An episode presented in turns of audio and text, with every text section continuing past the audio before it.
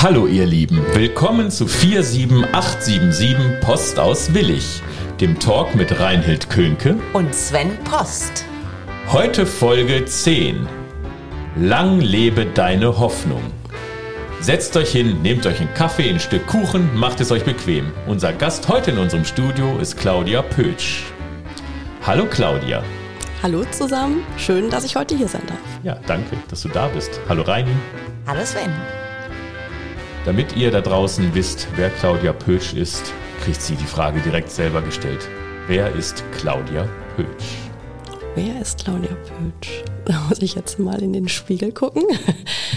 Ja, ähm, auf wen trifft man, äh, wenn man mich trifft? Also ähm, ich würde mich ähm, beschreiben als einen sehr empathischen, auch emotionalen Menschen. Ich bin sehr kreativ, habe immer furchtbar viele Ideen im Kopf und ja, ein Leben reicht eigentlich auch nicht, habe ich festgestellt, um das alles irgendwo ähm, ja, mal im Ansatz so umsetzen zu können. Ähm, mich interessieren Menschen, ich bin sehr an Menschen interessiert, was sie bewegt, was sie denken, warum sie was tun ähm, ja vor dem Hintergrund auch sicherlich ähm, auch ein bisschen analytisch unterwegs und ähm, ja, so meine Spontanität äh, mündet manchmal auch so ein bisschen in Chaos. Da muss ich mich also wirklich auch bewusst an, an manchen Stellen disziplinieren. Das vielleicht auch so ja, ein bisschen ehrlich machen hier ruhig auch.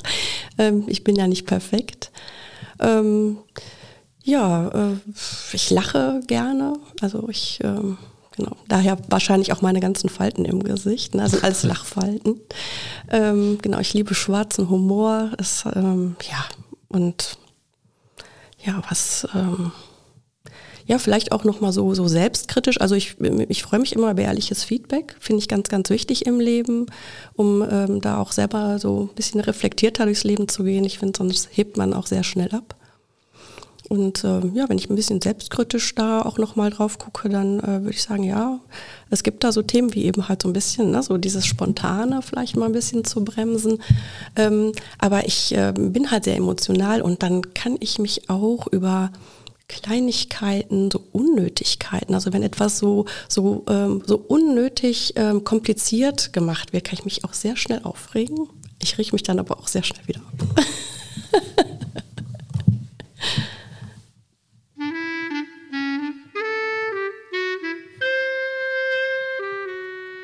Reinhild fragt. Ja, liebe Claudia, jetzt hast du dich ja gerade schon so schön selbst beschrieben. Äh, wenn wir jetzt aber den Blickwinkel ändern, habe ich die Frage, wie würden deine Familie und deine Freunde dich beschreiben? Und zwar mit drei Worten. Mm, gut gelauntes Zugpferd. Warst du schon einmal in einer lebensgefährlichen oder einer brenzlichen Situation? Absolut. Also eine Kalaschnikow habe ich schon am Kopf gehabt. Wie das? Äh, ja, ich war ähm, in, äh, mit dem Rucksack, äh, also ich habe immer eine Rucksackreisen gemacht und ähm, ja, bin auch unter anderem in Pakistan gewesen vor vielen Jahren. Also das wäre heute in der Situation nicht mehr denkbar, aber damals eben halt auch schon äh, nicht ungefährlich ähm, drauf gekommen, auf dieses Reiseziel, ähm, bin ich eben halt durch einen äh, guten Freund.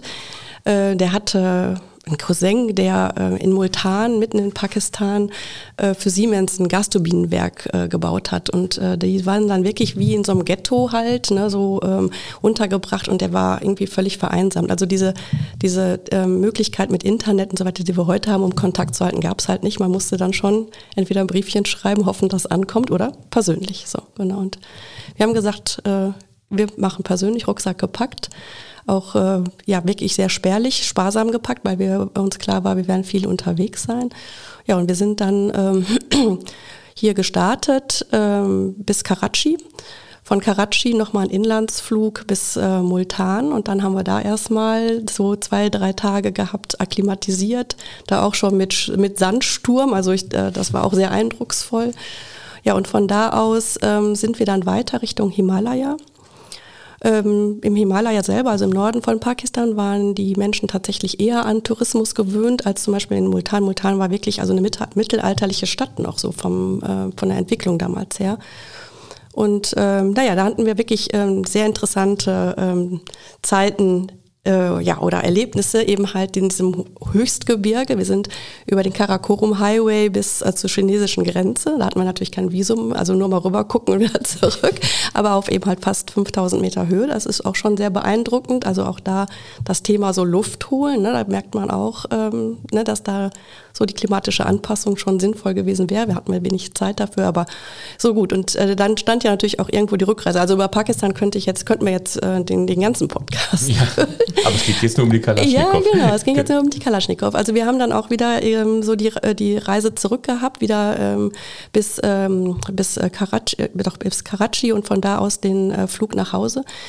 Der war sehr früh angesetzt, der Flug, und ähm, das Hotel hat dann leider versäumt, uns rechtzeitig zu wecken. Also wir lagen halt wirklich dann noch im Tiefschlaf und äh, sind dann, ich weiß gar nicht durch was, plötzlich wach geworden, auf die Uhr geguckt, oh Gott, ne, total zu spät, ähm, Klamotten zusammengerafft, in Taxi gesprungen und dann wirklich noch morgens, ich glaube 5 Uhr oder was, zum Flughafen. So, und dann hat man uns aber nicht mehr an Bord gelassen. Also das war das Onboarding war schon also soweit. Ich denke auch, dass die unsere Tickets auch schon weiterverkauft hatten. Äh, ging also nichts mehr. Und äh, ja, der Station Manager hatte uns dann erklärt, ja, also äh, oder fragte uns dann, wie wir dann zurückkämen. Also er hat uns die Empfehlung gegeben, dann im Büro in Karachi dann um ähm, ein neues Ticket da zu bitten und ja, wie wir dann zurückkämen. Und dann haben wir gesagt, ja, genauso wie wir hergekommen sind, dem Taxi ja, die Zeiten wären nicht so sicher. Ähm, wenn wir zwei Stunden warten würden, dann könnten wir mit dem äh, Shuttlebus der Crew halt äh, wieder zurückfahren zum Hotel. Ach, wir haben gesagt, ne, so, pff, zwei Stunden jetzt hier rumhängen, da ist nichts los. Und wir waren auch eigentlich müde und vor allen Dingen wütend. und äh, ne, haben uns halt an, äh, am Flughafen ein Taxi genommen und sind wieder zurück. So. Und äh, dieses Taxi benahm sich dann plötzlich ziemlich eigenartig. Der Taxifahrer fuhr also rechts auf, ähm, ja, ich will es nicht als Tankstelle bezeichnen, aber es war eben halt so ein, so ein Schotterplatz rechts der Piste, ähm, stieg aus, äh, ließ auch äh, die Tür auf und, und Fenster auf und lief dann halt so ums Auto rum und ruckelte mal hier und stupste mal da gegen den Reifen, als wenn er was prüfen wollte. Und im nächsten Moment ähm, hatten wir die Kalaschnikow im Fenster. Äh, wir wurden aufgefordert, Geld und Papiere rauszurücken. Und ähm, dann äh, hatte ich plötzlich, ja, also das war, also das war wirklich, äh, also ich will es nicht als Nahtoderfahrung, aber waren wirklich, glaube ich, nah dran. Ja, das ja. war eine super Anspannung, weil wir verstanden ja auch kein Wort. Also ne, dieses englische Auffordern, aber wenn die untereinander sprachen in einem sehr aufgeregten ähm, ja, Modus so, ne, dann wussten wir, also wir haben ja nichts verstanden so, ne, und der Taxifahrer, der stand da so, als würde ihn das alles nichts angehen, so an der Seite. So jeden Tag passiert das. Ja, äh, genau. Und, ähm, und dann hatte man mir die Taschenlampe, also das war erstmal meine Reisebegleitung, den sie da gefilzt haben, und äh, dann haben sie mir die Taschenlampe ins Gesicht gehalten.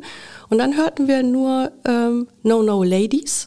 Die haben alles wieder ins Taxi zurückgeschmissen ähm, und waren weg. Und der Taxifahrer stieg wieder ein und fuhr uns zum Hotel. Ach.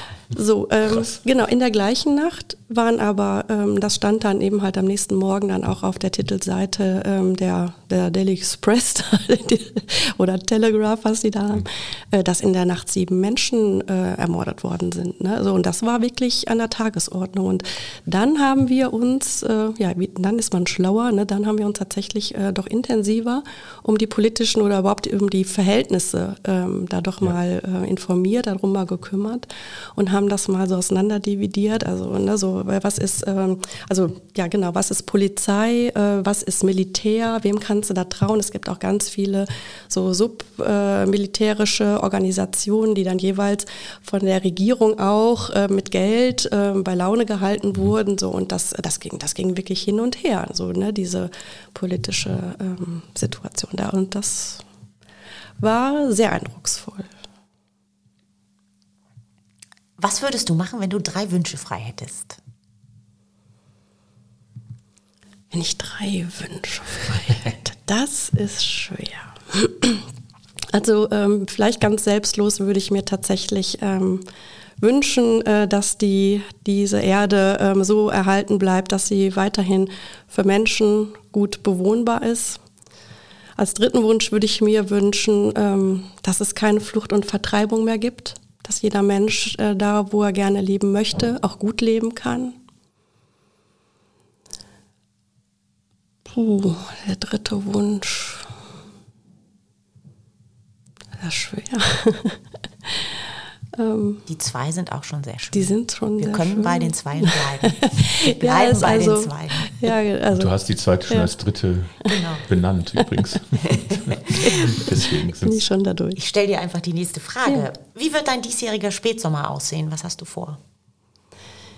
Ja, also äh, der Spätsommer äh, wird sicherlich ähm, Wahlkampf dominiert sein. Also da wird erst äh, lockerlassen äh, sein am 26. September. Ähm, ich hoffe, wir können auch feiern und haben auch ordentlich Grund zum Feiern. Das wäre der dritte Wunsch. Da ist er. Da ist er. Da ist er. Äh, ja, und ähm, ja, und danach ähm, haben wir so geplant, ähm, vielleicht doch mal eine Woche nach Rom zu fahren, also uns die Stadt anzugucken. Ich bin nur mal einmal kurz durchgereist, also ich habe noch so ein bisschen Erinnerung an den Bahnhof, aber das ist, glaube ich, viel zu kurz. Und als letzte Frage möchte ich gerne noch wissen, ob es aus deiner Kindheit eine Erinnerung gibt oder ein Erlebnis, das dich besonders geprägt hat. Ja, ähm, gibt sicherlich auch. Also ich, ähm, ich habe, ähm, sage ich immer, im Ruhrgebiet sprechen gelernt. Ich war ähm, bis zur Einschulung viel bei meinen Großeltern in Ohr-Erkenschwick. Und ähm, ja, mein Großvater war Kriegsversehrter, der hatte im Krieg ähm, den rechten Arm verloren und hat äh, sehr schwere Schmerzmedikamente nehmen müssen. Also von daher war, so, war er gesundheitlich sehr labil angeschlagen. Aber wir sind immer ähm, zusammen, immer viel auch draußen gewesen. Also mein, mein Großvater oder mein Opa, der war auch ähm, ja, äh, so naturverbunden. Der hatte einen wunderbaren Garten. Also alles mit einem Arm ist äh, heute, also finde ich unfassbar, wenn ich daran denke. So, der hat sich sogar selbst die Schuhe äh, gebunden mit einer Hand. Und ähm, naja, jedenfalls, ähm, da war ich so vier Jahre alt, äh, da sind wir auf dem Rückweg gewesen, so aus den Feldern nach Hause und es zog ein Gewitter auf. Und das donnerte schon vor Weitem. Und äh, da muss ich sagen, da habe ich auch als Kind echt richtig Angst gehabt. Ne? So Gewitter war für mich äh, sehr unheimlich, zumal auch vielleicht die Situation dann ähm, zu Hause oder ähm, ja, ja, also ne, man, äh, wenn das richtig gekracht hat, dann wurde man geweckt, dann saß man am Küchentisch und dann eine Kerze, bis das vorbei war. Ne? So, das war noch sicherlich aus Zeiten, äh, ja, wo man äh, auf dem Hof lebte. Ne? Äh, um, um die Tiere möglichst noch vielleicht schnell retten zu können. Also da schlief dann keiner so. Und das war immer so eine ganz aufgeregte, ähm, angespannte ähm, Atmosphäre während des Gewitters. Und ähm, ich bin immer vorgelaufen, so als Vierjährige, Nomsti Nomsti, da über den Feldweg und ich drehe mich um und Opa ist weg. Und es gewitterte. Und das war für mich, das war so, das war so tiefgreifend, also so eine Angst, die ich da als Kind hatte. Und dann kam mir noch Jugendlich auf dem Fahrrad entgegen, da, was machst du denn hier alleine? Und äh, dann, also ich bin nach Hause gerannt, ich war außer mir, ich äh, konnte gar nicht irgendwie so schnell klingeln, ich bin durch die Kellertreppe ins Haus gestürzt, ja, und kam dann eben halt ohne Opa nach Hause. Und der ähm, war dann, dem war schlecht geworden, der ist ohnmächtig gewesen und ist in die einzige Hecke, also da gab es ein einziges Haus auf, an, dieser, an diesem Weg, an diesem Feldweg. Und das hatte, das hatte eine große Hecke, ich weiß nicht, über 200 Meter vielleicht lang. Und da ist dann mein Opa umgekippt und da reingefallen. Deswegen war der für mich weg. Also das war, also das ist wirklich ein Kindheitserlebnis. Das sitzt äh, richtig tief, ja, tatsächlich. Also verbunden mit diesen Gefühlen auch. Ne? Das ist ja eigentlich das, glaube ich, was uns auch immer dann so erinnern lässt. Ne? Starke Gefühle. Ja. Jetzt hast du schon erwähnt, dass du in Ohr-Erkenschwick viel Zeit verbracht hast bei deinen Großeltern, also zumindest immer mal. Ähm, erzähl doch mal. Du, also ich weiß von dir, du bist die zweite stellvertretende Bürgermeisterin von Willig. So. Und parteilich gebunden an die Grünen. Viel mehr äh, weiß ich noch nicht aus diesem Podcast. Ähm, erzähl doch mal, was machst du so? Äh, was machst du beruflich? Wie ist der Weg von Ohr-Erkenschwick nach Willig äh, gegangen? erzähl doch mal kurz.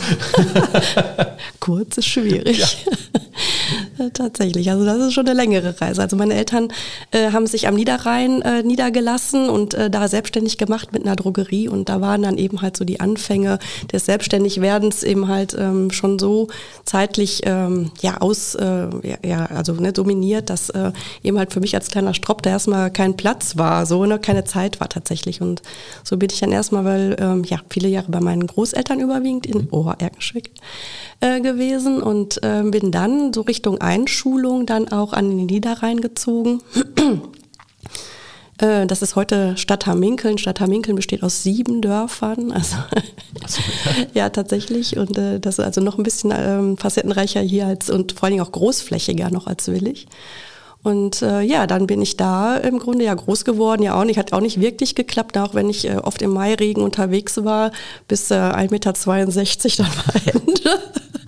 Aber ich bin da gereift und älter geworden und ich habe äh, genau am städtischen Mädchengymnasium in Wesel dann Abitur gemacht. Das gab es da noch, da war noch Mädchen- und Junggymnasium getrennt. Ja, fand ich zwar doof, aber war so. Und danach hast du eine Ausbildung gemacht? Oder? Genau, nach dem, äh, nach dem Abitur habe ich äh, zunächst mal Industriekauffrau gelernt, an einem äh, ortsansässigen Betrieb, äh, größeren Betrieb für, für Bauelemente. Ähm, war die Zeit aber tatsächlich auch der Arbeitsmarkt ein ganz anderer als heute, nämlich genau andersrum. Ähm, ne, es war, gab ähm, eine hohe Arbeitslosigkeit, vor allen Dingen auch eine große oder hohe Jugendarbeitslosigkeit damals. Und äh, naja, durch die Selbstständigkeit meiner Eltern mit so einem kleinen Geschäft in einem sehr kleinen Dorf ähm, war äh, Kind und Jugend eigentlich auch immer so geprägt durch ähm, so Existenzsorgen, kann man wirklich sagen. Ne? Das war, es ging immer wirklich dann um die Existenz. Äh, ähm, ne, so das zu erhalten und das, das, äh, das prägte da schon auch so dann die Zeit. Und äh, vor dem Hintergrund habe ich dann auch tatsächlich ähm, ja nicht das, nicht nach Neigung und Interesse äh, meinen beruflichen Weg gesucht, sondern nach Sicherheitsaspekten. Also für meine Eltern war es dann eine ganz große Erleichterung. Die hatten mich dann sozusagen sicher ne, so untergebracht äh, bei der Bundesanstalt für Arbeit. Ach. Da hat dann sozusagen dann äh, meine äh, Beamtenlaufbahn hat dann da begonnen und auch tatsächlich mein Weg in die große freie Welt. Also vorher weiter weg, als noch der Kirchturm zu sehen war, kaum denkbar. Und dann ging es aber zur Fachhochschule nach Mannheim. Ah, okay. Und äh, Mannheim ist eine tolle Stadt, eine tolle mhm. Studentenstadt. Und äh, die Studentenzeit da haben wir, habe ich, denke ich mal, wirklich in vollen Zügen auch genossen. Also von äh, Kneipenszene, was man so, ja klar, habe ich die Dorfkneipe, also nicht nur eine äh, gehabt, ne, aber eben halt eine Studentenkneipe ja. mit Musikangeboten, der Rosengarten, der Park, der Luisenpark, äh, was da an Angeboten gab. Das war einfach, ja, große, weite Welt. Ähm, die Weinstraße nicht weit, ne? Weinproben war natürlich auch auf der Tagesordnung. Äh, ja, und das war, und wir waren eben halt äh, da eben halt äh, eine Bundesbehörde. Wir waren wirklich, wir kamen aus allen äh, Landesteilen, also von oben von, von Schleswig, von Flensburg bis tiefster bayerischer Wald. Wir haben, ähm, kann ich mich erinnern, das war auch, äh, ne, also emotional wieder super positiv besetzt. Wir haben mal eine Bierprobe gemacht. Mhm. Jeder brachte aus seinem Ort, aus seiner Region eine Bierspezialität mit, aber nicht nur eine Flasche. Das nee. ist klar, ja. natürlich. Genau, genau. Und wir hatten eine Woche lang Freude. Ja. Also es wurde nicht an einem Abend alles probiert. Äh, nee, genau. Ja, und von da aus, dann wird man eben halt, ne, da Bundesbehörde, also dann ist dann noch so ein bisschen fraglich, äh, wo ist dann der Ansatz? Und so hat es mich dann tatsächlich hier in diese Gegend ähm, ja, verschlagen, ne, zugelost. Ich habe dann in Mönchengladbach äh, meinen ersten, äh, meine erste Verwendung gehabt habe dann da aber ziemlich schnell festgestellt, dass eine Bundesbehörde so ein träges Dickschiff ist und sehr spaßbefreit. Also war nicht meins. Mhm. Und ähm, habe mich von da aus verändert in die Kommunalverwaltung, nämlich zur Stadtcast. Die suchten damals ja. 1991 äh, Inspektoren. Und so bin ich dann äh, nach Kars gewandert, war da 27 Jahre in der Kommunalverwaltung in unterschiedlichen ähm, Sachgebieten, in unterschiedlichen Positionen. Und äh, ja, und vor vier Jahren hat es mich dann nochmal gepackt. Ähm, ja, vielleicht auch, das kann man auch ruhig so sagen. Ähm, ähm, da hatte dann die Leitung, auch da war ein Bürgermeister, war in die Leitung, hatte in Kars gewechselt. Ne? Der so allseits beliebte Bürgermeister Moormann hat dann auch gesagt, so ich ne, bin im gesprechenden Alter, äh, ich ziehe mich zurück in der Nachfolge. Und ähm, ja, mit der Nachfolge bin ich dann tatsächlich überhaupt nicht zurechtgekommen. Ne? Also das ist tatsächlich, also da habe ich so am eigenen Leib Bossing erfahren ähm, hatte auch einen, ähm, ja, einen Kollegen Vorgesetzten, ähm, der ähm, da überhaupt nicht mit klarkam, also überhaupt keinen Anpack an hatte, mich da irgendwie aus der Schusslinie zu ziehen. Das war wirklich heftig. Ähm, aber das ähm, sind ganz wichtige ähm, Erlebnisse, finde ich. Ähm, und da gibt es dann zwei Wege. Entweder gehe ich dran kaputt oder wie so ein weit wundgeschossenes Reh. Äh, jetzt erst recht. Ne, so. Und ich habe den Weg jetzt erst recht gewählt. Habe dann im zarten Alter von, ich glaube, da war ich 54, 55, habe ich nochmal eine Bewerbung geschrieben und bin dann zum Ministerium des Innern Nordrhein-Westfalen nach Düsseldorf gewechselt und habe aber auch mich äh, noch weiter auf den Weg gemacht, weil ich eben halt äh, gesehen habe, ähm, ja, wie viel Leid tatsächlich in Verwaltungen vorherrscht, weil ähm, Führung da einfach ähm, ja eine Ausprägung hat, die krank macht. Also wir haben in den Verwaltungen einen Höchststand an Langzeitarbeits, äh, Quatsch, nicht Langzeitarbeitslosen, Langzeiterkrankungen. Mhm.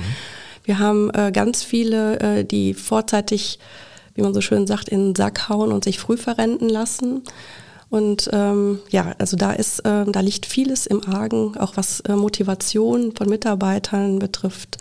Ähm, und ich habe dann gesagt, so, ich will es wissen und habe dann ähm, an der Ruhr-Uni in Bochum äh, eine Ausbildung gemacht, eine Zertifikatsausbildung zum Business Coach. Ah, okay. Ich bin jetzt also Business Coach mit äh, systemisch-konstruktivistischem Ansatz.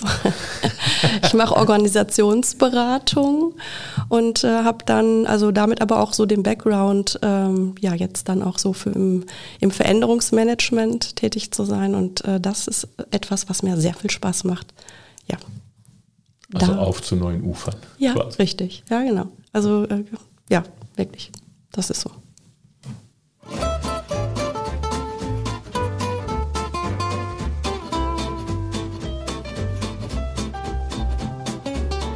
Verrückte Tatsachen über Claudia Pötsch.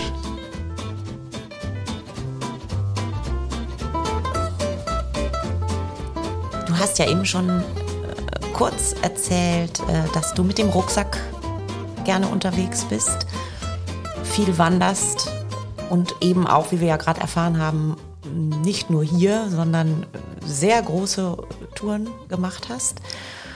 Äh, mit dem Rucksack durch die Welt, so hast du es uns letztendlich ja im Vorgespräch gesagt. Kannst du dazu noch ein bisschen was sagen? Wie ist es dazu gekommen? Was war deine Motivation? Und wie alt warst du, als du die erste große Rucksacktour gemacht hast?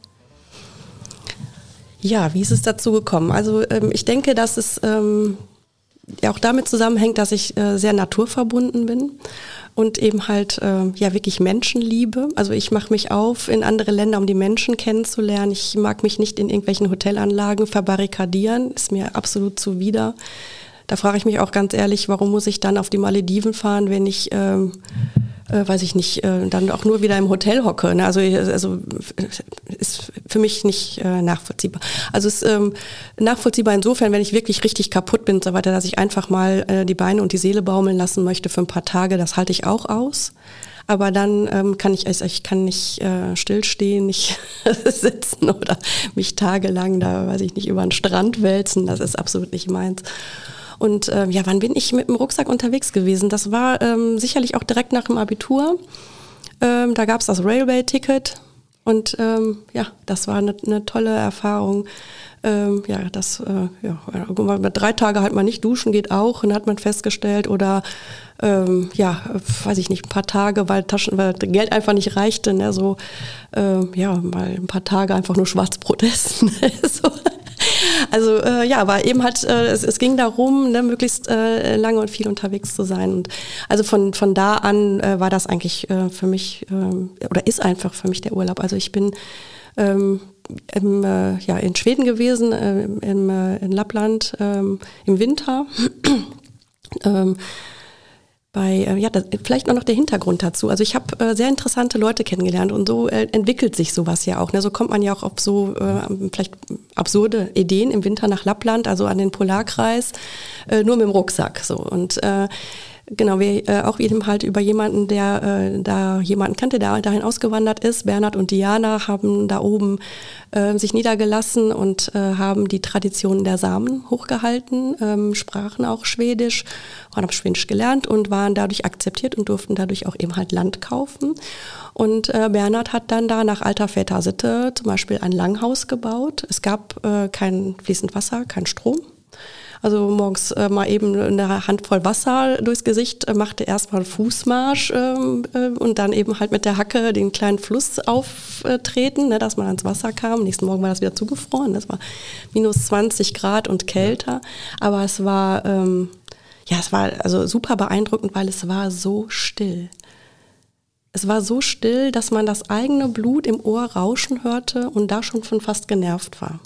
Also das war mal so dann im hohen Norden. Ähm, ja, und dann ging es eben halt für mich eigentlich überwiegend immer so in diese in asiatischen Raum. Also das jetzt ähm, ja, ne, die Pakistan-Geschichte war sehr eindrucksvoll, ähm, Indien, ähm, Thailand, ähm, Indonesien und da immer halt mit öffentlichen Verkehrsmitteln unterwegs. Genau, Zugfahren klappt in diesen Ländern äh, zum Teil super gut, besser als hier. Es gibt Platzkarten, die Züge fahren pünktlich. Es sind nicht, natürlich nicht so viele, also ne, dieses Netz ist natürlich ja. nicht so, aber ähm, die fahren pünktlich. Also auch mit Bussen fahren, es gibt Platzkarten, keiner steht, die fahren pünktlich. Tuk-Tuk fahren ist, ähm, oder diese privaten Taxis ist dann schon mal ein bisschen äh, noch witziger, weil da hat man dann auch schon mal ein fremdes Kind auf dem Schoß und ähm, zwei Hühner unterm Sitz. äh, ja, also ähm, genau, und äh, ich ähm, ja, esse dann auch das, was an der Straße angeboten wird. Ähm, ja, also es gibt Sachen, da schrecke ich dann schon vor zurück und esse dann doch lieber nur eine Tomate, aber ähm, ja, das ist ähm, also das, ne, die, die Gerüche, äh, die Geschmäcker ähm, die, mit den Leuten. Also in Pakistan zum Beispiel, ähm, gerade im, im, Norden, im Himalaya, die Leute waren, hatten noch einen, einen, also einen Stolz. So.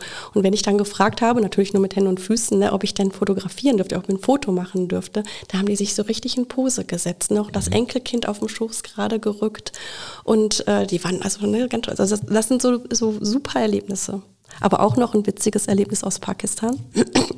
Ähm, wir waren ja mit einem Reiseführer. Also wir hatten schon uns auch einen, so einen Reiseführer gekauft, ne, der so das Land ein bisschen beschrieb. Und äh, danach hatten wir ja auch so ein bisschen ausgeguckt, äh, wo wollen wir denn hin.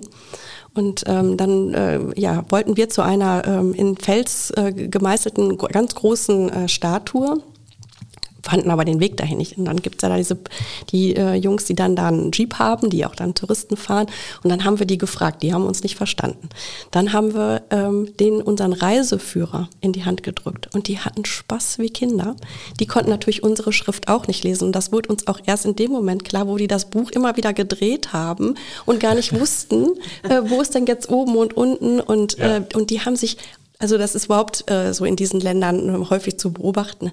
Die, die können sich freuen wie die Kinder. Also das ist so lustig, äh, auch wenn ja. man einander nicht versteht, aber trotzdem kommuniziert man. Ja. Und das, äh, da, also da lebe ich von und für. Das ist genau. Und äh, ja, geblieben ist so ein bisschen von diesen ausgedehnten Touren. Jetzt nachdem ja dann auch Familie und vor allem Kinder da waren, ich gehe immer noch gerne zelten. Also auch jetzt war ich wieder zelten. Und das hört sich ja auch alles äh, sehr sportlich an, dein Urlaub. Das ist jetzt die große Überleitung zu dem nächsten Crazy Fact. Äh, du bist sportvernarrt geradezu. Ja. Ne? Ja. Also du hast, also wenn andere Leute sagen, ja, ich mag Sport und dann kommen so Fußball, Handball vielleicht und bei dir kamen direkt alle Sportarten gefühlt. ähm, ich zähle mal ein paar auf, von denen wir wissen, dass du sie gerne machst. Bergwandern, Klettern, Tauchen, Segeln, Reitsport. Und dann hast du noch äh, ein Motto aufgeschrieben, lieber tot als Bronze. So.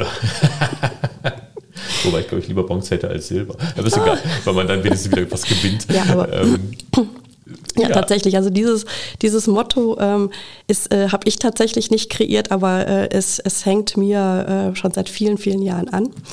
Ich bin, ähm, habe mit sechs Jahren Skifahren gelernt, was äh, damals sicherlich auch ungewöhnlich war, vor allem wenn man hier aus den Breitengraden kommt. Mein Vater war eben halt auch sehr sportlich. Und äh, naja, wenn man sich noch überlegt, so wie damals, wie ich angefangen habe, also mit, mit Lederstiefeln tatsächlich noch. Ne, so, mhm. naja, gut. Und äh, aber ich bin eben halt ähm, ja, äh, habe hab damit sehr früh angefangen und ähm, bin auch dran geblieben. Und ähm, ich bin dann äh, ja mit unterschiedlichen Gruppen auch immer unterwegs gewesen. Mal selber als äh, Skiguide, mal als Teilnehmer, so wie es sich ergab. Und ich hatte dann, ähm, das weiß ich gar nicht mehr, wie das zustande kam, eine Gruppe äh, von Leuten auch von einer Stunksitzung aus Köln. Mhm. Und also die waren wirklich sehr speziell und super lustig. Also, ähm, dass ich das überlebt habe, ist eigentlich auch eher nur Zufall. Äh, einmal, weil wir so wirklich so unheimlich viel gelacht haben zusammen, aber eben halt auch, äh, weil es da wirklich ähm, um exzessives Skifahren ging. Ähm, es waren zu der Zeit einige Pisten schon gesperrt, ähm, nicht weil Lawinengefahr war, sondern weil einfach ähm, an den Südhängen unheimlich wenig Schnee war. Und da galt dann die Challenge, ne, da runter, also irgendwo immer kurzfristig zu gucken, wo habe ich denn noch einen Schneefleck, wo muss ich dann darüber hüpfen. Und wir haben das so exzessiv betrieben, bis wirklich einer dann da seinen Ski kaputt gefahren hat. Also da war Skibruch, ne? so da ging nichts mehr. Und äh, ja, und da kam dann tatsächlich diese Losung auf, ne, egal wie, ne, so, also darunter lieber tot als Bronze. Und äh, wir haben auch, äh, ja, wir sind auch Pisten gefahren, die gibt's heute gar nicht mehr. Die sind, äh, die sind gesperrt, weil äh, viel zu gefährlich. Also ich erinnere mich noch an eine, an eine äh, Abfahrt, oder es waren, das waren wirklich nur ein paar hundert Meter äh, auf der Sella-Runde in Italien. da war ein Spalt zwischen zwei großen, schroffen Felsen. Das war vielleicht ähm, einen Meter, anderthalb breit. Und da, wo es dann breiter wurde, war in der Mitte schon wieder ein Felsen. Also wenn man da nicht richtig zackig mit ganz kurzen Schwüngen dann darunter, es war super steil, ne, dann war man echt, also ja. da, da war, wäre dann Ende gewesen. So, also, also mit riesen Herzklopfen, aber da musste man runter. Also kneifen gab es da nicht. Ne, so.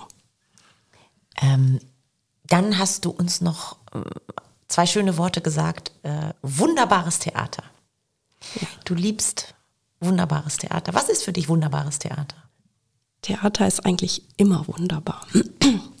Theater ist, ähm, ich bin auch selber ein sehr fantasievoller Mensch und äh, Theater ähm, ja beflügelt ähm, Fantasie, also auch genauso wie Bücher. Ne? Also ich, ich lese sehr gern. Aber Theater ist äh, für mich ein Eintauchen in eine andere Welt. Also da bin ich, ähm, da kriege ich wirklich nichts mehr um mich rum mit. Da bin ich äh, fasziniert, angesprochen, mit, also auf, mit allen Sinnen tatsächlich. So, also Theater. Ich freue mich. Ähm, jedes Mal über diese, ähm, diese Ideen und die Fantasie, die dahin, dahinter steckt, etwas zu transportieren. Ähm, ein Bühnenbild. Ne, oder eben halt ähm, Requisite. Das sind manchmal ähm, ja so Kleinigkeiten, die unheimlich viel Sprache haben, viel ausdrücken. Und daran, daran kann ich mich so erfreuen. Also äh, Theater ist, äh, ja, also ich habe einfach viel zu wenig Zeit. Ich äh, war das letztes Jahr im Januar, da habe ich, glaube ich, mit die letzte Vorstellung von Hamlet in Düsseldorf im Schauspielhaus mitbekommen, mit ähm, Christian Friedel, Christian Erdmann und äh, Woods of Burnham, die, die, Gruppe, die haben, also die haben da abgerockt und der hat gesungen. Ich habe nur gedacht, da würde ich jede Konzertkarte für wegschmeißen. Ich möchte nochmal. Also das ja. war, das war so, das ging so unter die Haut, das hat einen so mitgerissen. Ja, also da kann ich, also ich glaube, mir fehlen gerade so ein bisschen die Worte, um das wirklich so zu beschreiben, was Theater für mich bedeutet. Und ähm, ich freue mich oder hoffe auch, dass ähm, jetzt bald wieder äh, ne, ähm, das Corona locker lässt und auch endlich die Ruhefestspiele wieder so, wie sie früher waren, wieder starten können. Dieses, dieses Treiben äh, am 1. Mai da auf dem Platz rund um das Festspielhaus, äh, ne, sich provozieren lassen, sich treiben lassen, irgendwo mit den Augen hängen bleiben und äh, ne, so Neues aufnehmen. Also äh, ich hoffe. Dann gehen wir mal vom Theater in den Baumarkt. Du hast ja. äh, mir geschrieben, lieber Baumarkt als Modegeschäft. Auf jeden Fall. Weil du eine praktisch veranlagte Frau bist. Ich bin praktisch veranlagt. Ich habe immer furchtbar viele Ideen. So, ne? Und ähm, ich, ich arbeite unheimlich gerne dann mit Holz. Also wenn es irgendwie was äh, zu reparieren, zu machen gibt im Haus, ähm, dann schubse ich meinen Mann an die Seite, weil der ist wirklich nur für das Grobe zuständig. Mehr traue ich ihm nicht so. Wir laden dich gerne mal das ein. Ist, das ist äh, das alles andere, das, das macht er mir nicht gut genug und äh, ich, ich kann darin versinken, tatsächlich ähm, mit Holz zu arbeiten, ähm, ja, was zu bauen, auszubessern, ähm, von von Zaun bis Regal, also alles so. Und, das macht dir richtig Spaß. Das macht mir richtig Spaß, ja, ja. genau. Und äh, ja, äh, also Modegeschäft ähm, ist für mich, ähm, äh, das muss halt irgendwann mal sein. Also irgendwann ist, äh, ja, ist die Hose halt durch. Und dann äh, ist das für mich tatsächlich so äh, tief Luft holen, rein und alles, was an mir hängen bleibt, das schleppe ich mit zur Kasse. Ah, okay. Ja. Und wenn meine Töchter ich habe ja zwei Mädels, ähm, wenn die dann fragen, Mama, ich möchte gerne mit dir shoppen gehen, so dann muss ich immer ganz tief durchatmen. Und ich glaube, ich bin da auch echt eine Spaßbremse an der Stelle. Das macht mit mir ja. keinen Spaß. Es ist dann eine Selbstaufgabe, wenn du das machst. Ja, ja, richtig. Also das ist schon dann fast ein Leidensweg. Na, aber ja, es ist, ist, tatsächlich, also dieses, dieses Schlendern auch fällt mir unheimlich schwer. Ne? So eben halt so langsam laufen, also mag ich nicht, kriege ich. Rückenschmerzen. Schleppe ich mich von Hocker zu Sessel vor den Anproben. ja, das kann natürlich auch kräftezehrend sein, das stimmt. Kommen wir doch mal in die zweite Talkrunde. Ähm, Jetzt geht's, das ist der Politikteil des Talks. Ähm, du bist zweite stellvertretende Bürgermeisterin, das heißt, irgendwann hast du beschlossen, du möchtest in die Politik einsteigen. War das ein bewusster Schritt? Ging das schnell oder war es ein schleichender Prozess? wann bist du in die Partei eingetreten? Also dieser Schritt, also das habe ich noch nie drüber nachgedacht in meinem ganzen Leben, in eine Partei einzutreten, obwohl ich immer politisch interessiert auch arbeite. Ne? Aber äh, das hat sich nie ergeben und das interessiert mich jetzt, wie das bei dir so gekommen ist. Ja. Ähm, ja, es gab sicherlich so eine initiale äh, ja genau, so, so, so, so ein Thema ähm, aus der Zeitung, wo ich gesagt habe, so jetzt reicht's. Ne? Aber da waren noch andere Faktoren. Also ich bin auch ähm, äh, glaube ich, immer äh, ja nicht so wirklich vielleicht politisch unterwegs gewesen, aber ich hatte immer so Themen, für die ich mich auch ähm, eingesetzt habe. Also ob das die Ostermärsche waren für den Frieden. Ich habe auch, glaube ich, war, wie alt war ich da, 13, 14, äh, vor Kalka gestanden und habe da demonstriert und habe da jungen Polizisten gegenüber gestanden, die vielleicht drei Jahre älter waren als ich. Also das war auch eine ganz äh, eigenartige ähm, ja, Situation. Ne? So, aber ähm, eben halt Atomkraft äh, war für mich auch äh, ein Thema, äh, wo ich gesagt habe, nee, das geht nicht. Und gerade dieser blöde Meiler in Kalka, der Milliarden ja. Verschlungen hat an Steuergeldern, Monat für Monat, Jahr für Jahr und nie ans Netz gegangen ist. Und, das ist jetzt ein Freizeitpark, ne? Ja, Kernwasser Wunderland. der teuerste Freizeitpark in der Welt. Ja, ja, ja. Und als ich da auch natürlich, ne, so mit Kindern äh, landest du dann auch da, weil das auch wirklich gerade für kleinere Kinder dann ganz nett ist. Und ich habe dann ähm, ja auch mit in so einem Fahrgeschäft gesessen, wo man dann den Park gut oder das, äh, die ganze Anlage da gut überblicken kann, den Rhein überblicken kann. Und äh, da muss ich echt sagen, da standen mir die Tränen in den Augen, habe gedacht, ey, da haben wir hier so Kloppe gekriegt, aufs Maul gekriegt, ne? So und äh, ja, ne, Polizisten äh, sind da verheizt worden, so, ne, und jetzt äh, für nix und wieder nix, ne? Ja. So, ja, genau. Also dieser markante, richtig starke Zaun da aus, aus Eisen, aus Stahl, der steht da immer noch ähm, so, so, drohend. Ne? So, Wobei für nichts und wieder ja. nichts war es ja nicht, weil ihr habt ja, ja erreicht, was ihr wolltet im Endeffekt. Ja, ne? ja. Also, ja, wir weiß ich nicht, ob wir es, also die Strecke also, bis, äh, bis dann tatsächlich auch ja. erkannt wurde, dass ein Atomausstieg doch vielleicht die bessere Lösung ist, hat ja doch viele Jahre noch gedauert. Ja, aber äh, das mag man vielleicht unter politischem Engagement vielleicht schon verstehen äh, von, äh, von zu Hause, also von meinen Eltern aus. Äh, äh, meine Eltern haben vom Fernseher gesessen und laut geschimpft, aber selber sich nie engagiert, ähm, weil eben halt durch diese Situation, der ne, man ist eben halt in so einem kleinen Dorf, jeder kennt jeden. Also ich bin tatsächlich auch so groß geworden, so wie so unter Big Brother Brothers Watching You. Alle im Dorf kannten mich und ich kannte die Leute aber andersrum nicht. Da war auch ein, für mich Grund genug, schnellstmöglich auch da weg. Und ähm, ja, und äh, genau, und äh, meine Eltern haben sich da nie öffentlich positioniert. Ne? So von daher war das für mich mit Partei eigentlich auch kein Thema, aber es gab die Themen und so. Und äh, ich glaube, dass ich in Kalka war, wissen meine Eltern auch bis heute nicht. Also das ändert sich jetzt. Ja, möglicherweise. Ja, aber es gab, man, man war ja auch nicht so, äh, sag ich jetzt mal, unter Kontrolle. Es gab äh, kein Handy, geschweige denn Smartphone. Wenn man weg war, war man weg. Also auch genauso diese Zeit in Pakistan. Wenn ich jetzt daran äh, denke, was ich meinen Eltern damit zugemutet habe, die wussten, ne, also kannten mein Ziel und haben drei Wochen von mir nichts mehr gehört. Das, ist, äh, das wird einem erst dann selber bewusst, äh, wenn man selber dann Eltern ist, ne? Mutter ist. Ja, und äh, genau, und also äh, genau, interessiert schon. Ich habe äh, auch immer ähm, ja, als, als Kind, Jugendliche ähm, um die großen Tiere geweint mit, mit äh, Jimek, ne? Jimek hieß ja. der.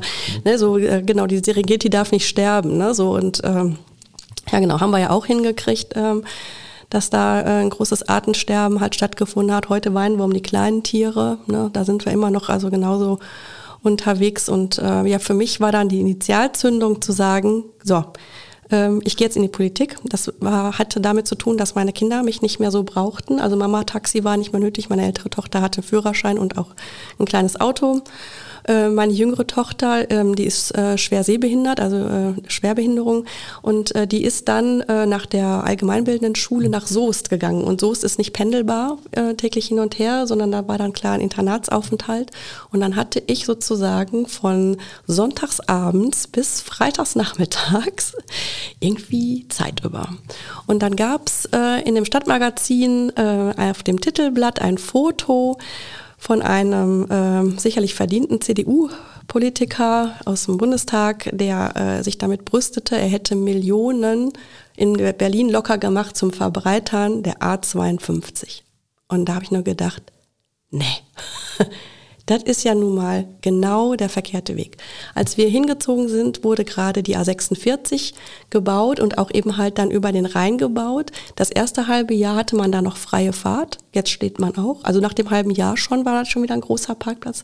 Also für mich ganz klares Zeichen dafür, ein Autobahnbau äh, ist nicht dazu da oder nicht dazu geeignet, tatsächlich äh, Staus zu verhindern oder ne, so. Deswegen fließt der Verkehr nicht besser. So und äh, und dann war in diesem gleichen ähm, Stadtblättchen dann auch eine Anzeige, ähm, offene Fraktionssitzung der Grünen in Haus D im Schloss. Dann habe ich gedacht, ja, da gehst du jetzt hin. Und dann habe ich mich auf den Weg gemacht und ähm, fand die nicht ich äh, habe dann gedacht, also so, so bist du nicht blöd, ne? immer wieder auf dieses auf dieses äh, Schaubild, wo dann die ganzen ähm, Gebäude da ähm, benannt sind, ne? wieder losgelaufen. Ich stand wieder vor der Pizzeria war dann die falsche Adresse. Die haben dann in der Zeit dann schon im technischen Rathaus dann getagt. Ja. Naja, aber ich habe dann auch nicht aufgegeben. Ich habe dann eben halt jemanden angesprochen, der auch so zielstrebig dann da über den Schlosshof ging. Und dann habe ich gesagt, so Entschuldigung, wo tagen denn die Grünen? Ach, die Grünen, die sind im technischen Rathaus. Kommen Sie lieber mit uns mit. Wir, bei uns ist das viel besser. So im Nachhinein habe ich gedacht, das war die SPD. Da war der Scheideweg. Ah, Welche Partei wird Da war nochmal wie so eine Probe, willst du wirklich zu ja. den Grünen? Ja, und ähm, ja, dann bin ich bei denen reingestolpert. sehr nett aufgenommen worden.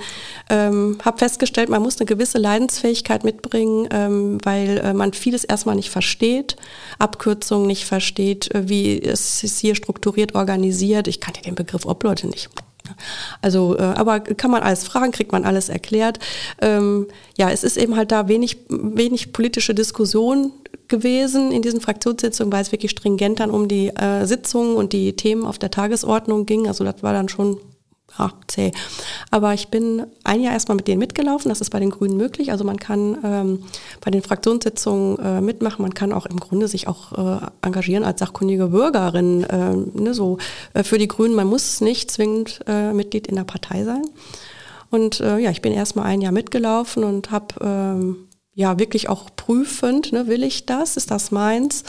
Ähm, habe dann aber letztendlich wirklich auch ja gesagt, weil ähm, das einfach so eine äh, wirklich coole Truppe ist. Also so tolle Leute, wo ich gesagt habe, ja, mit denen will ich meine Freizeit verbringen.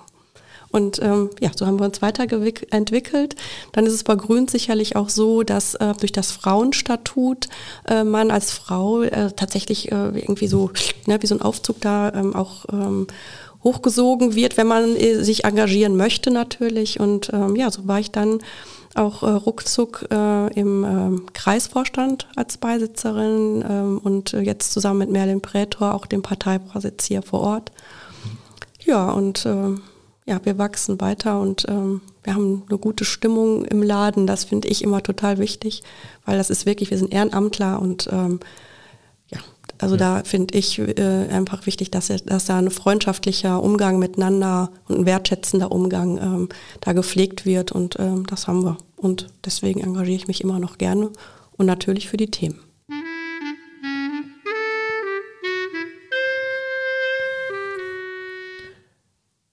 Entweder oder Fragen. Magst du lieber das Meer oder die Berge? Die Berge. Wichtige Entscheidungen sind zu treffen. Gehst du logisch vor oder nach Bauchgefühl? Sowohl als auch. Ein Abenteuerurlaub steht an. Dschungel oder Wüste? Wüste. Würdest du lieber etwas versuchen und dabei scheitern oder es gar nicht erst versuchen? Nein, auf jeden Fall versuchen. Bist du ein Morgen- oder ein Abendmensch? Abendmensch. Bist du lieber Fahrerin oder Beifahrerin? Auf jeden Fall Fahrerin. Wärst du lieber Dichterin oder Wissenschaftlerin? Ich glaube, dann bin ich der Dichtung näher. Bist du Engel oder Teufel? Oh, beides. Was würdest du wählen? Einen Job, äh, der dir Freude macht oder einen, der mehr Geld bringt? Auf jeden Fall, der Freude macht. Und womit kann man dich mehr erfreuen? Mit Blumen oder mit Süßigkeiten? Dann lieber Süßigkeiten, wenn es Schokolade ist.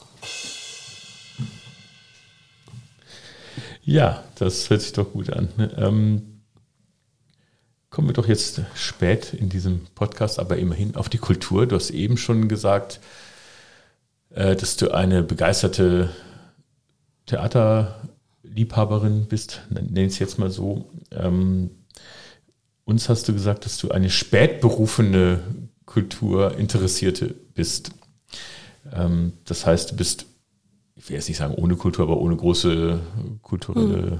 Aktivitäten aufgewachsen und irgendwann gab es dann da auch die Initialzündung. Wie ist das gekommen? Wie, ist das zu verstehen? Ja, tatsächlich. Also ähm, meine, äh, meine Eltern hatten einfach auch keine Zeit für ähm, Kultur und man musste auch immer dann eben halt fahren, mindestens bis nach Wesel. Und das Bühnenhaus hatte so die Ur das Urteil meiner Mutter, eine Scheißakustik. äh, so, äh, damals zumindest. Also die haben ja auch äh, sicherlich da nachgerüstet. Und äh, ja, von da war meine Kindheit und Jugend eigentlich eher geprägt äh, von, von Natur und der Liebe zu Pferden. Und ähm, auch ähm, ja, auf dem Hof ähm, mitgearbeitet immer. Also das war so, ich kann auch melken mit der Hand. Ah. naja, ähm, aber äh, genau so und äh, die, die Initialzündung oder der, äh, genau die ähm, ja, die Berührung mit Kultur ähm, ist wirklich dann erst losgegangen mit dem Umzug nach Mannheim. Ähm, ein Konzert kann ich mich noch erinnern, mit Heinz Rudolf Kunze. Ähm, tolle Musik, ähm, tolle Geschichten, die er dann ähm, so dazwischen drin immer einstreute. Also der hat dann auch voll mitgenommen. Das war auch schon fast wie Theater. Ja, das ist fast Kabarett, was er macht. Ne? Also ja, aber natürlich überwiegend Musik, aber ja, ja, ja genau. Aber äh, der ist ein toller Geschichtenerzähler. Ja.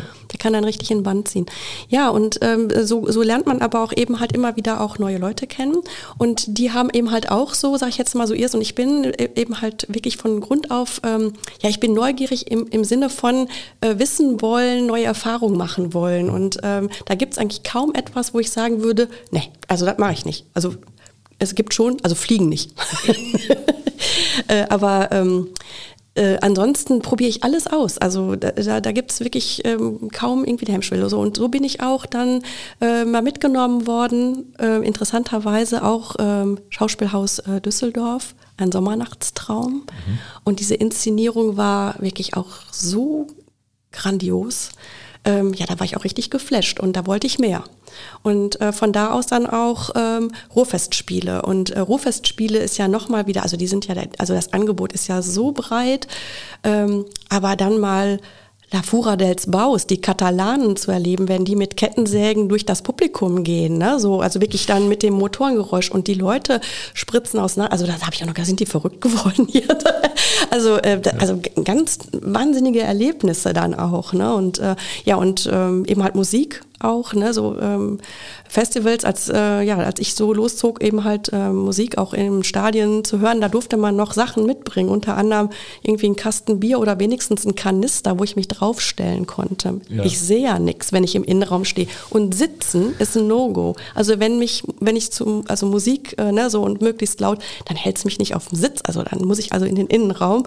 Und äh, naja, so anfangs, ne, so ähm, als, als jüngerer Mensch äh, mit ein paar Kilos weniger hast du vielleicht auch noch irgendeinen daneben dir gehabt, der dich mal auf die Schultern genommen hat. Aber ich bin dann eben halt auch mit so einem leeren Kanister losgezogen, da konnte ich mich draufstellen, da habe ich auch nicht nur Rücken gesehen, sondern auch die Bühne. Und, äh, oder Westfalenhain Dortmund, da bin ich dann auf diese steile Kurve von den Radrennen mhm. draufkletter, konnte ich auch wunderbar sehen, bis mir die Beine einschliefen, musste ich halt wieder irgendwie runter. so. Aber äh, genau so. Und ähm, ja, das, das geht jetzt halt einfach so nicht mehr. Und dann hat, ist das auch so ein bisschen eingeschlafen, tatsächlich auch Festivals äh, zu besuchen. Aber ähm, ja, ich denke, äh, auch da kommt es wieder. Manchmal ist so eine Zwangspause gut ähm, wie wir es jetzt durch Corona hatten, um mal zu spüren wieder, was fehlt einem denn. Ja. Und da fehlt mir auch wirklich äh, Musik, genau. Ich, äh, meine Mutter ist so ein, so ein ähm, ja, so die liebt Oper. Also das ist was, da kann ich nichts mit anfangen. Ich, äh, ich habe es probiert. Also ich, äh, ne, so ist nicht so, dass ich dann sage, ne, ne, sondern ich war wirklich auch, äh, ich habe zwei, dreimal habe hab ich es gemacht, äh, bin in die Oper gegangen. Es gibt äh, schöne Stücke, es gibt äh, schöne, ähm, so wie Königin der Nacht, ne, dieser Soli, ähm, toll. Aber wenn ich dann dazu ähm, die Menschen sehe und diesen Kunstgesang höre, ne, so da kann ich, das kommt bei mir nicht an. Und wenn dann der Rosenkavalier auch ganz eindeutig eine Frau ist, bin ich irritiert. Dann komme ich auch gedanklich da nicht von weg. ja, genau, aber äh, genau, und so, so sind das dann immer auch wieder, äh, indem man äh, wieder neue Leute kennenlernt, ne? Und, und ähm, ähm, ja, genau, so sind immer wieder, kommt man immer wieder ein Stückchen weiter und kommt immer wieder mit neuen Sachen äh, in Verbindung und neue Eindrücke. Ja, und so bleibt man an dem einen oder anderen hängen, ähm, weil, weil man begeistert ist. Ja. Und wann Mhm. Wann warst du zum ersten Mal bei den Schlossfestspielen in Nersen? Ah, ja, wir wohnen jetzt 23 Jahre hier in Willig. Als die Kinder ähm, sehr klein waren, war das schwierig, sich da abends frei, äh, frei zu machen, weil wir halt auch ähm, ja, sehr außerhalb wohnen. Aber dann hinterher hatte ich eine sehr nette Nachbarin. Also ich denke mal, dass ähm, ja, das ist so so zehn Jahre her, so dass wir dann da tatsächlich hier auch mal so gestartet sind mit dem einen oder anderen.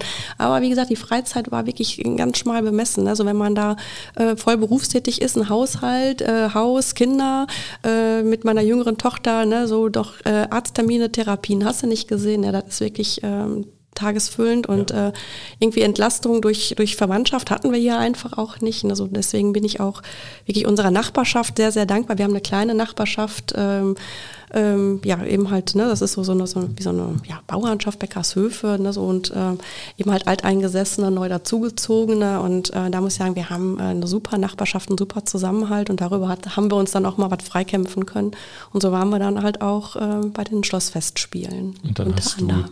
Zugeguckt und irgendwann hast du gesagt, auch da werde ich mich jetzt engagieren? Oder wie kam das? Du bist ja, ja. fast ein Vorstandsmitglied mittlerweile. Ne? Ja, ist richtig, ja, genau. Ich war in der letzten ähm, äh, Ratsperiode, war ich auch äh, im ähm, Ausschuss als sachkundige Bürgerin für Kultur mhm. und Sport. Und ähm, ja, in dem Zusammenhang ist man natürlich, hat man auch mal eine andere Aufmerksamkeit natürlich dann auch. Und äh, äh, ja, so, so rückte, rückte ich dann wirklich auch so den Schlossfestspielen äh, näher. Und wenn ich jetzt auch, sag ich mal, schwärme von Schauspielhaus Düsseldorf und so weiter, ähm, äh, natürlich können wir das hier nicht bieten, aber wiederum ähm, hier vor Ort mit diesen, sag ich jetzt mal, kleinen Mitteln und, und äh, ne, so was wir hier eben halt zur Verfügung haben, auch ne, mit dem, eine schöne Kulisse sicherlich mit dem Schloss im Hintergrund, ne, so, aber eben halt immer draußen und äh, das findet schon auch eben halt so seine Grenzen. Ähm, dennoch ähm, finde ich eben halt das, was daraus gemacht wird, wieder die Fantasie, die Kreativität, die Ideen dahinter, weil wir schon gelacht haben, weil einer mit dem Schwert ausgeholt hat und dann mal eben die Brüstung dann da, den, den Brüstungskopf dann auch mal eben gleich mit abgesägt Projekt hat der Flug dann. Also ne, solche Sachen, die dann eben halt auch ungeplant sind. Oder meine, meine ältere Tochter, die geht da auch voll mit. Da hatten wir das Kinderstück Ronja Röbertochter. Und der Vater von Ronja hatte sich mit ihr zerstritten und überlegte dann laut, Mensch, was mache ich denn nur? Äh, ne, wie, wie, wie erreiche ich sie, ne, sodass wir wieder miteinander reden? Und dann sagte meine Tochter ganz laut, dann sag doch Entschuldigung. Und der ging dann drauf ein und sagte, ja, da hast du recht. dann mache ich jetzt.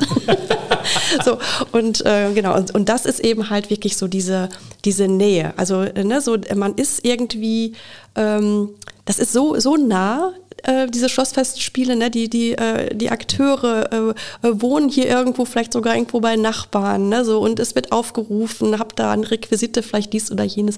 Und das verbindet unheimlich. Ja. Also das ist Teil von uns, ganz bestimmt. Ja, das mögen wir halt auch sehr. Ne? Also dass ja. das, also ich bin ja auch seit Jahrzehnten am Schauspielhaus in Düsseldorf in verschiedenen Positionen. Aber Nersen ist immer so, weil es so familiär ja, ist, genau. ähm, auch man fühlt sich irgendwie auch so aufgenommen von der Gemeinde, sage ich jetzt mal, ne? also mhm. von der Stadt. Äh, irgendwie hat das was. Ne? Ähm, auch hinterher, man läuft sich ja immer über den Weg, also in Nicht-Pandemie-Zeiten, wenn noch das Zelt offen ist, die Leute trinken mhm. noch was man selber trinkt vielleicht auch noch ein Gläschen, ne? dann ist man zwangsweise im Publikum. Und das hast du normalerweise im Theater ja nicht. Das trennt sich dann ja schon. Hast du im Bühnenausgang irgendwo hinterm Haus genau. und so. Dann läuft man sich erst in der Straßenbahn über den Weg und dann ist es schon zu spät im Endeffekt. Ne? Dann erkenne ich die Leute auch gar nee, nicht. Ein falscher Film. Man, man, wird auch nie angesprochen als Bühnenschauspieler, ne? aber in Nersen eben schon. Ja. Dann sagen, ja, ich habe sie damals gesehen und ich kann mich noch an die Inszenierung erinnern. Und das ist schön, wenn die Leute also wirklich, ich, meine, ich bin jetzt ja. schon lange dabei, du ja mittlerweile auch. Ne? Ja, also, aber in dem Zusammenhang fällt mir ein, ich glaube, wir haben sogar noch früher gestartet mit den Schlossfestspielen, nämlich mit dem Kinderstück. Wir haben äh, ein befreundetes Ehepaar, die haben einen sehr großen Garten und die haben nämlich ähm, äh, ich glaube, die, die haben das Kartenkontingent geordert und wir waren hinterher, glaube ich, die ersten zwei Reihen waren unsere. Da sind wir dann da tatsächlich dann so als Gruppe im mhm. Kinderstück gewesen und anschließend dann bei denen im Garten und da gab es Pizza. also von daher waren wir, da waren die Kinder tatsächlich ja äh, vier, fünf Jahre alt. Also sind wir schon wirklich doch darüber schon mal doch länger dabei. Ja. Da, tolles Erlebnis.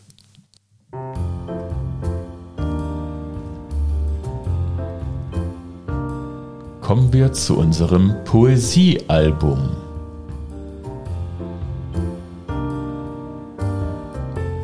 Claudia, auch du wirst uns in unser digitales Poesiealbum einen Spruch reinschreiben und dann unterhalten wir uns auch mal wieder über Kultur, aber in diesem Fall über Filme.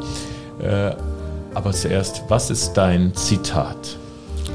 Ja, mein Zitat, äh, was mich schon seit vielen Jahren begleitet, ist äh, oder wird äh, Nelson Mandela zugeschrieben, mögen deine Entscheidungen deine Hoffnungen widerspiegeln und nicht deine Ängste. Und das finde ich unglaublich stark. Ähm, vor allen Dingen auch so, wenn man seinen Werdegang kennt, dann weiß man, was er damit gemeint hat. Ähm, und äh, das ist auch äh, wirklich dann auch für mich ähm, in vielen Dingen, ähm, ja, rufe ich mir das wirklich so ins Bewusstsein, ähm, zum Beispiel auch, ähm, ja, ich bin eigentlich ähm, ein Mensch, ähm, ich nehme mich nicht so wichtig. Also ich habe auch schon mal meinen eigenen Geburtstag vergessen. Da ruft einer an, gratuliert mir und ich so, wie, hä? so, also, so, und, und wenn man dann aber eben halt über Politik und dann auch noch äh, Wahlkampf und dann plötzlich als Bürgermeisterkandidatin so im Fokus steht, ähm, dann muss man, ja, irgendwo ein bisschen dann zur Rampensau werden. Und, ähm, und da war wieder irgendwie so, nee, ne? Nicht, ähm, nicht klein machen, ne? so, ähm, sondern äh, du bist wer, du stellst was dar und ähm, das wird gut. Ne? So, und, ähm, und dann eben halt auch die, die Entscheidung, ja, man muss auch einfach mal mutig sein nicht immer so der Hasenfuß, sondern man muss einfach mal mutig sein. Und ähm, ja, man darf auch mal scheitern. Ja, natürlich. Ne? Also ich finde, es gibt nichts äh, Wertvolleres als Fehler. Weil an Fehlern, da weiß man, wo was nicht stimmt. Ähm, da weiß ich dann ganz genau, wo ich nachstellen muss. Also so bin ich auch beruflich unterwegs. Das ist so meine Haltung. Und ähm, ja, genau. Ich würde mir gerade auch ähm, bei vielen Entscheidern ähm, wirklich mehr Mut wünschen, mal andere Wege zu gehen. Und ähm, ja. Von daher ist dieses äh, Zitat tatsächlich ein, für mich ein Wegbegleiter schon seit einiger Zeit. Einer deiner Lieblingsfilme und deswegen heißt nämlich unsere Folge heute heißt ja Lang lebe deine Hoffnung. Die Hoffnung hat Nelson Mandela hier reingebracht. Ähm, und dein oder einer deiner Lieblingsfilme ist der Film Lang lebe Ned Divine, eine britische schwarze Komödie, kann man so sagen. Ja. Äh, der fasziniert dich. Kannst du kurz sagen, worum geht es kurz gesagt in dem Film und warum hat er dich so getriggert? also getriggert wahrscheinlich deswegen, weil ich liebe englischen schwarzen Humor. Also das ist äh, sicherlich, äh, ja, kommt, kommt, mir da, ist, ist so meins. Und dieser Film ähm, beschreibt äh, ein ähm, ja, Dorf, ein wirklich überaltertes äh, Dorf. Also es leben, leben, wirklich nur noch eine Handvoll ähm, ja, alte Menschen dort. Es äh, gibt nur eine junge Frau mit, mit Kind und das ganze äh, Dorf macht sich seit Jahren eigentlich auch nur Gedanken darüber, wer denn wohl der Vater ist. Also ein anderes Thema haben die da kaum. Ne? Also ähm, äh, genau so. Und ähm, ja, und dann lesen zwei in der Zeitung, ähm, dass in dem Kreis, da bei denen in der Gegend, ähm, der Jackpot, also der Lotto-Jackpot ähm, gezogen wurde. Und dann überlegen die und sagen, in dem ganzen Kreis gibt es nur unser Dorf. Das kann nur einer aus unserem Dorf sein. Wer hat den Lotto-Jackpot gezogen? Und so machen sich dann die zwei eben halt auf die Suche, versuchen eben halt durch so geschickte Fragen ne, rauszukitzeln, ne, ob denn derjenige denn es vielleicht sein könnte. Und äh, ja, äh, jedenfalls ähm, auf der Suche dann dahin finden sie dann auch äh, denjenigen, der den Jackpot gezogen hat. Das ist nämlich dann Ned Divine.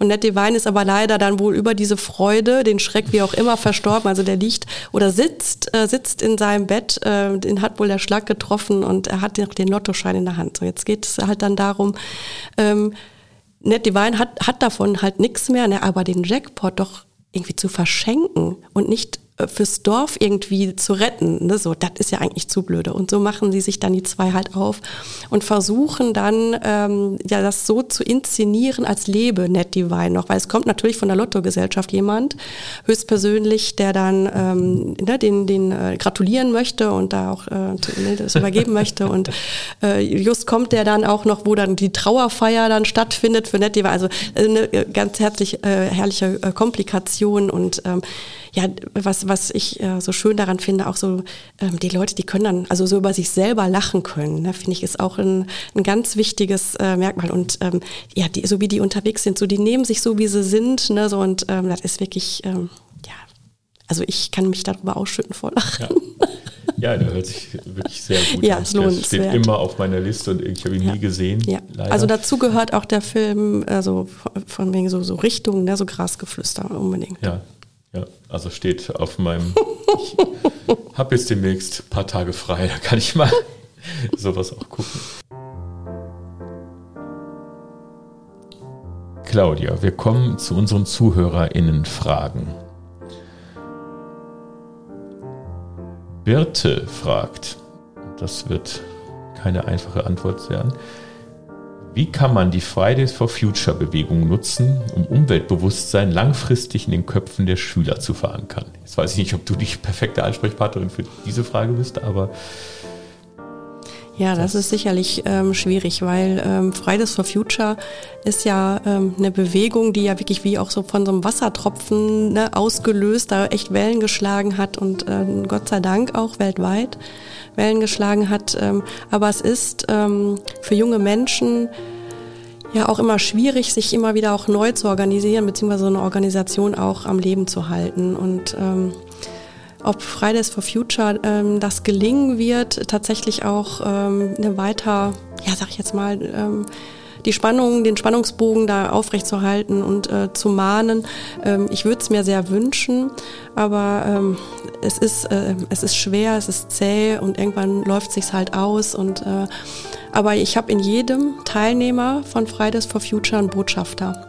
Und äh, das ist mir einfach so auch eine Gewissheit, äh, dass die, äh, diejenigen, die sich da engagiert haben und auf die Straße gegangen sind für ihre Zukunft, dass die als Botschafterinnen und Botschafter äh, da nicht nachlassen werden und weiter dieses Thema vorantreiben werden.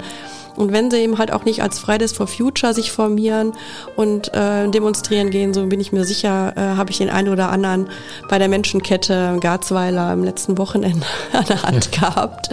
Und ähm, ja, vielleicht äh, stößt auch der ein oder andere ähm, mal zu uns, um sich da zu engagieren. Aber es gibt ja, ähm, ja da auch noch weitere ähm, ja, Möglichkeiten. Aber wie gesagt, mir ist die Botschafterrolle ähm, ja, in die Jugend hinein, weil das ne, nur so, wenn ich äh, da Jugendliche oder junge Menschen habe, das findet Akzeptanz, wenn ich da nah mit meinem zarten Alter von 57 dann da komme, so, ne, so ein, ah, das ist nicht, äh, das Ja. ist nicht die gleiche Wellenlänge, ne, sondern das ist so meine Hoffnung, ähm, dass es darüber ähm, eine weitere Sensibilisierung für das Thema gibt und ähm, ja, die Botschaft weitergetragen wird.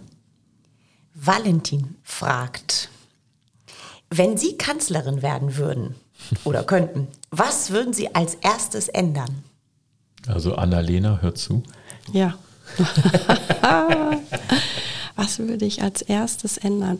Ähm, ich, also natürlich hat man, hat man Visionen und Vorstellungen, was man äh, ändern möchte. Ähm, aber da bin ich schon, da bin ich schon, glaube ich, auch äh, sehr oder doch eher Realist, äh, zu sagen, so man muss erstmal mit dem auch äh, weitermachen, äh, was man vorfindet. Nicht alles ist schlecht, was wir jetzt haben, aber man muss sicherlich andere Schwerpunkte setzen. Und äh, mein Schwerpunkt wäre da sicherlich ähm, äh, dem, ähm, dem Klimathema, also ne, Klimaschutz, äh, Klimaanpassung, doch, äh, sage ich jetzt mal, eine andere Prominenz zu geben in der Politik, auch in, in der Entscheidung.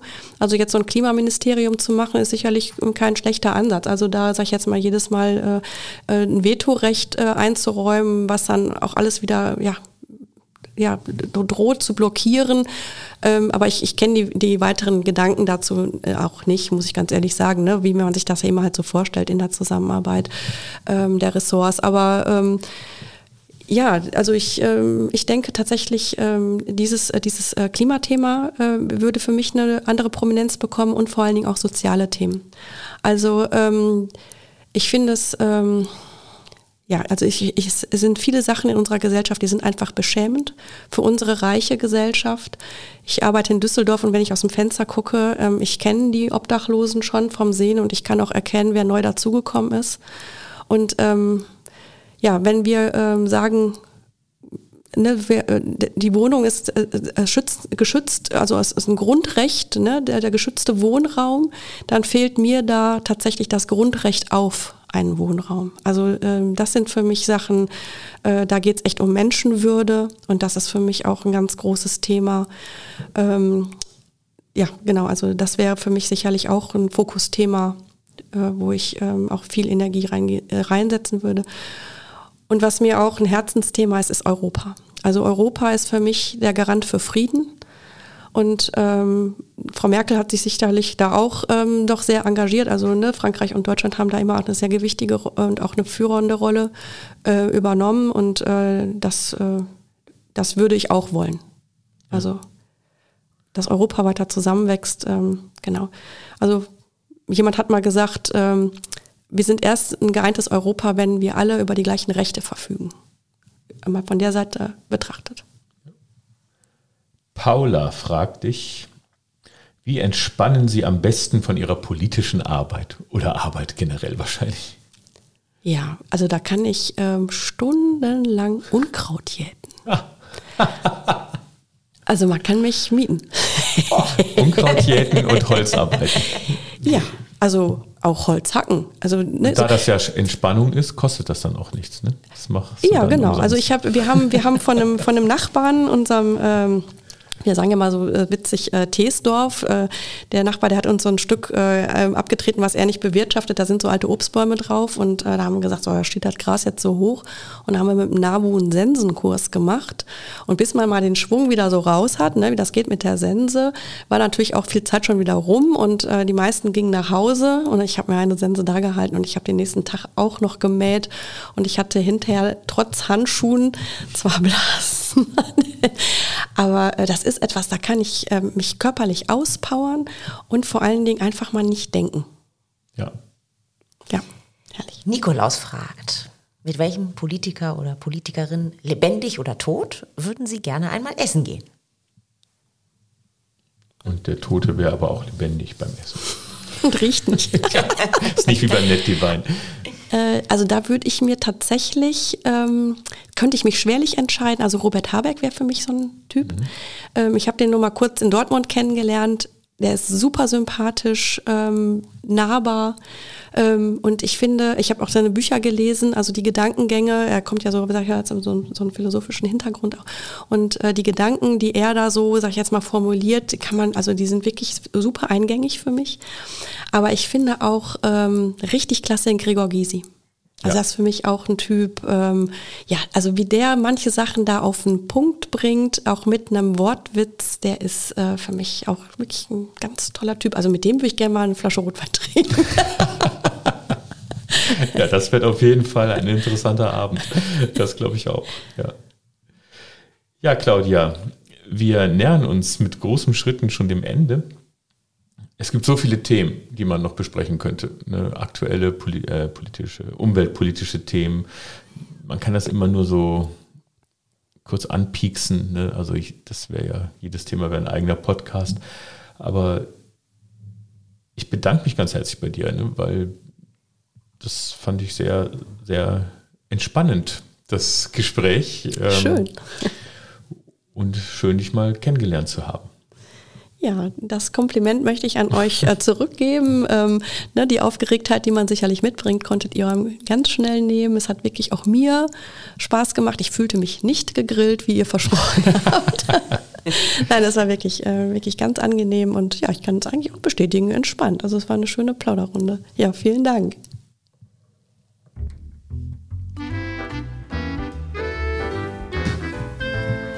Ja, meine Lieben, damit sind wir schon am Ende angekommen. Das war wieder mal 47877 Post aus Willig. Mit der Folge 10 unserer kleinen Jubiläumsfolge. Und die heißt Lang lebe deine Hoffnung. Vielen Dank, Claudia Pötsch, dass du dabei warst. Dank dir, Reini. Danke, Sven. Und macht's gut, trinkt den Kaffee aus, esst den Kuchen auf. Bis zum nächsten Mal. Passt gut auf euch auf.